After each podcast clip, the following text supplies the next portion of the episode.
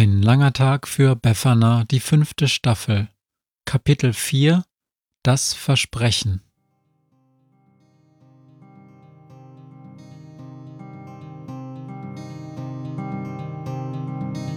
Wenn der Wind einsam durch die Straßen fegt, wenn die kalte Nacht sich auf die Häuser legt, wenn in Fenstern Weihnachtsschmuck ins Dunkel scheint, dann sind Befana und ihre Maus nicht weit.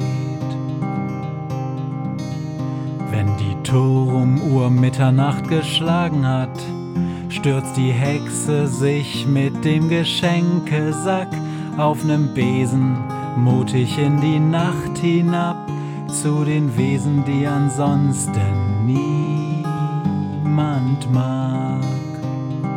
Weihnachtshexe Befana ist für alle Monster da. Alle Ratten, Kakerlaken, Geister, Spinnen, Feuerdrachen, alle unsichtbaren Ungeheuer, Zauberzeitmaschinenbauer freuen sich schon das ganze Jahr auf den Winterwind, denn der bringt eine Weihnachtshexe namens Befana.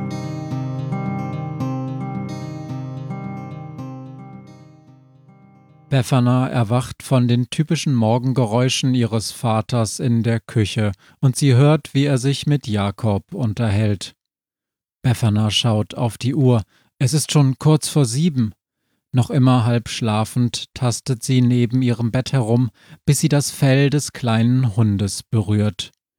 Kein Traum, denkt sie, und obwohl der Abend gestern, die Diskussion mit ihrem Vater vor allem, ziemlich heftig gewesen war, ist sie doch froh, dass es jetzt einen Sami in ihrem Leben gibt. Aufstehen, flüstert sie. Wir müssen raus.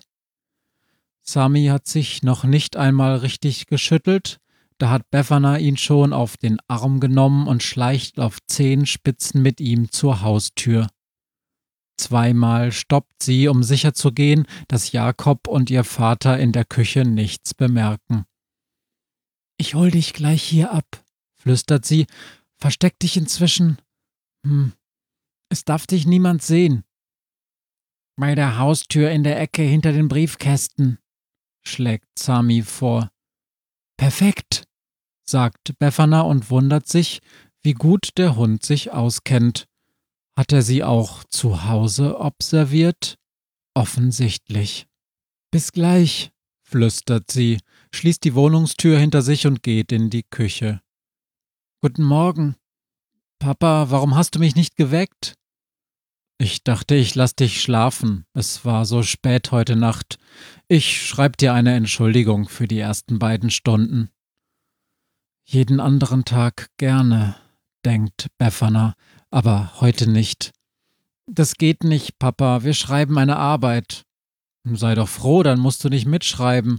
Nein, Papa, ich muss pünktlich sein, wirklich. Jakob rollt mit den Augen. Papa, Dummkopf, sie will zu Joshua. Doch diesmal bekommt er von seiner Schwester und seinem Vater nur einen bösen Blick und zieht maulend ins Bad ab. Um ehrlich zu sein, sagt Befana, muss ich heute sogar früher los, will noch was fragen vorher. Wegen der Arbeit. Okay, wie du meinst. Befana ist erleichtert und wundert sich, wie leicht sich eine Lüge anfühlen kann. Um ehrlich zu sein, wenn der wüsste. Nimm wenigstens einen Schluck Tee, sagt ihr Vater, doch sie winkt ab. Kein Durst, aber ich nehme mir einen Müsliriegel für die Busfahrt. Bis heute Nachmittag. Pünktlich, sagt ihr Vater. Versprich es. Pünktlich, sagt Befana. Der Schulweg dauert lang, denn Befana nimmt nicht den Bus, sondern geht zu Fuß. So kann sie neben Sami laufen. Der kaut misstrauisch auf seiner Hälfte des Müsliriegels herum. Schmeckt komisch, mault er. Lass mich raten, sagt Befana. Zu wenig Katzenaroma? Nein, zu süß. Der Schulweg macht zusammen mit Sami viel mehr Spaß, als alleine im Bus zu sitzen. Befana versucht mit ihm zusammen Stadt, Land, Fluss ohne Aufschreiben zu spielen, aber Geografie ist absolut nicht Samis Stärke. Befana gewinnt jedes Mal haushoch. Später in der Schule ist es dafür umso furchtbarer. Alle starren sie an, zumindest hat Befana das Gefühl. Welche Eltern hat ihr Vater gestern alles angerufen? Tuscheln sie? Jessie, ihre einzige richtige Freundin in der Klasse, fehlt heute. Und Joshua beachtet sie nicht. Guckt sie nicht einmal an in den ersten beiden Stunden. In der Pause wird es Befana zu blöd und sie geht zu ihm hin. Entschuldige, dass mein Vater gestern bei euch angerufen hat, sagt sie. Hat er? fragt Joshua. Ist es ihm wirklich egal oder tut er nur so? Weil er mich gesucht hat, sagt Befana. Okay, und was hat das mit mir zu tun? Haben es deine Eltern gar nicht erzählt? fragt sie, aber er zuckt nur mit den Schultern. Kann sein. Eltern, oder? Das war's. Befana überlegt noch, was sie antworten soll, als Joshua sich schon halb abwendet und in seinem Rucksack wühlt. Sie steht noch einige Sekunden vor ihm, dann wird es Befana zu blöd und sie stapft zu ihrem Platz zurück. Doch vorher, schon während sie sich umdreht, schnappt sie sich den Bleistift, auf dem Joshua während des Unterrichts immer herumkaut, und steckt ihn schnell in ihre Tasche. Der Schultag zieht sich ewig hin, und Befana ist froh, als sie von Sami am Schultor begrüßt wird. Auf dem Rückweg besprechen sie, wie es weitergehen soll. Ich kann heute Abend nicht zum Krampus, sagt Befana. Du hättest meinen Vater heute Nacht erleben sollen. Wenn sowas nochmal passiert, dann. dann weiß nicht, wird's schlimm. Aber du musst, sagt Sami. Er bleibt mitten auf dem Bürgersteig stehen und schaut sie an. Ernst, traurig, herausfordernd. Im Lesen von Samis Hundemimik ist Befana noch nicht besonders gut. Du hast es versprochen, Befana. Nichts habe ich versprochen, ruft sie. Er hat gesagt, seid pünktlich. Ich habe weder Ja noch Nein gesagt. Doch, sagt Sami. Und ob? Nach dem Abendessen. Abendessen? Aber wir waren doch nur kurz. Befana stutzt. Nein, waren sie nicht. Sie war erst nach Mitternacht zu Hause. Sie erinnert sich jetzt, wie sie den Fahrer des Nachtbusses überredet hat, Sami mitnehmen zu dürfen, obwohl sie kein Geld mehr für eine Hundefahrkarte hatte.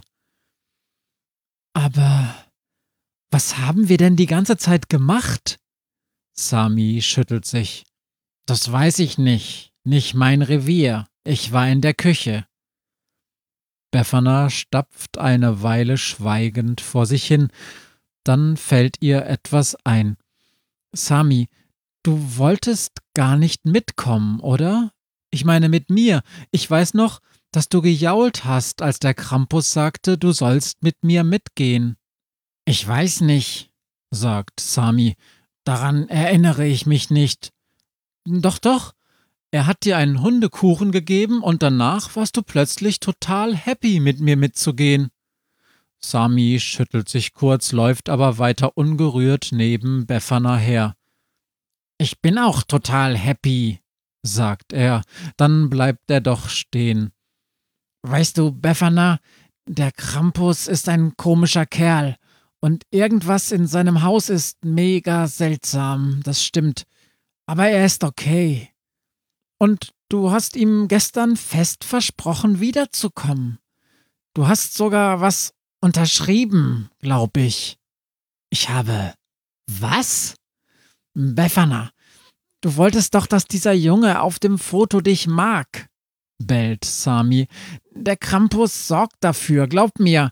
Er bringt dir die richtigen Tricks bei. Und im Gegenzug machst du ein paar Besorgungen für ihn in der Stadt, genau wie ich. Das ist alles. Er ist schon häufig betrogen worden. Er will nur sicher gehen, dass sich die Menschen an ihr Versprechen halten. Befana ist unruhig.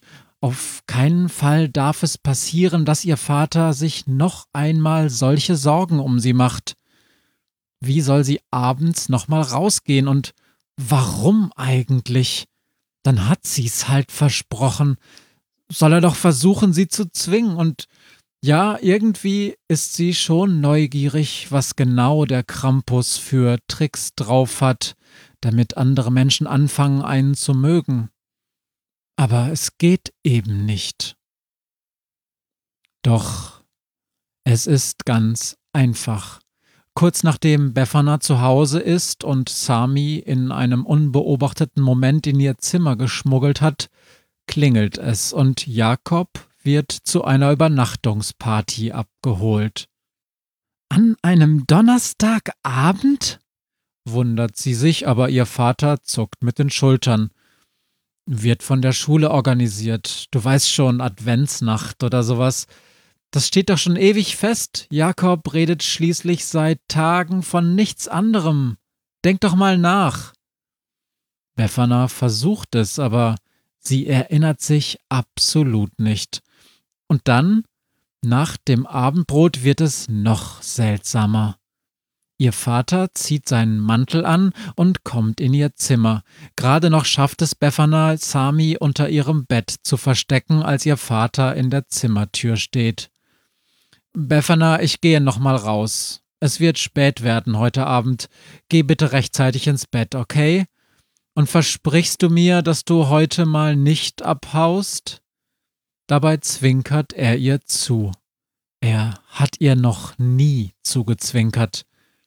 Wohin gehst du denn? fragt sie. Befana ist vollkommen verwirrt. Dürfen Erwachsene denn keine Geheimnisse haben? fragt ihr Vater, zwinkert ihr noch einmal zu und geht in Richtung Wohnungstür, als es bereits klingelt. Befana lugt in den Eingangsflur, um zu sehen, mit wem sein Vater wohl verabredet ist, doch sie traut ihren Augen kaum und kann nur mit Mühe einen Schrei unterdrücken. In der Tür steht eine riesengroße Bulldogge, die regungslos wartet, bis ihr Vater sich seine Jacke angezogen und den Schlüssel eingesteckt hat. Ihr Vater dreht sich noch einmal um, winkt Befana zum Abschied und sie hört noch ein Gut siehst du heute Abend aus, bevor die Wohnungstür sich hinter ihnen schließt. Befana rennt in ihr Zimmer, um Sami alles zu erzählen, doch der steht schon schwanzwedelnd vor ihrem Bett. Wollen wir los? Wir sollen doch nicht zu spät zum Krampus kommen dem Zeitpunkt, wo Befana und Sami das Haus verlassen haben, verschwimmt alles um sie herum. Befana nimmt schemenhaft den Bus wahr und wie sie bis zum Waldrand fahren. Sie laufen kurz oder auch lang über dunkle Waldwege und kommen endlich bei dem grauen Haus in der Senke unter den Buchen an. Der Krampus begrüßt sie fast geschäftsmäßig, sperrt den handsamen Sami in der Küche ein und führt Befana. Tja, sie weiß es nicht, da sind nur Dunkelheit und Flüstern und die bohrenden Augen des Krampus. Zwischendurch eine kurze Pause in der Küche, in der sie vor sich hinstarrt und den kleinen Spitz hinter den Ohren krault. Irgendwann Ewigkeiten später ein Abschied, wieder Wald, Nachtbus und die Treppe hochschleichen bis in den achten Stock. Kurz glaubt Befana ein Atmen hinter Frau Schnickenfittichs Tür zu hören, aber sie ist sich nicht sicher und irgendwie ist es ihr auf seltsame Weise vollkommen gleichgültig. Erst als sie mit Sami in ihrem Zimmer steht, die Tür hinter sich geschlossen hat und der Hund erwartungsvoll vor der Vase mit den Weidenzweigen hin und her hopst, kommt Befana wieder ganz zu sich. Befana, sagt Sami, du darfst die vierte Blüte öffnen, es ist halb eins. Potzblitz, murmelt Befana. Potzblitz, Patz, Blitz, Patz, Blitz.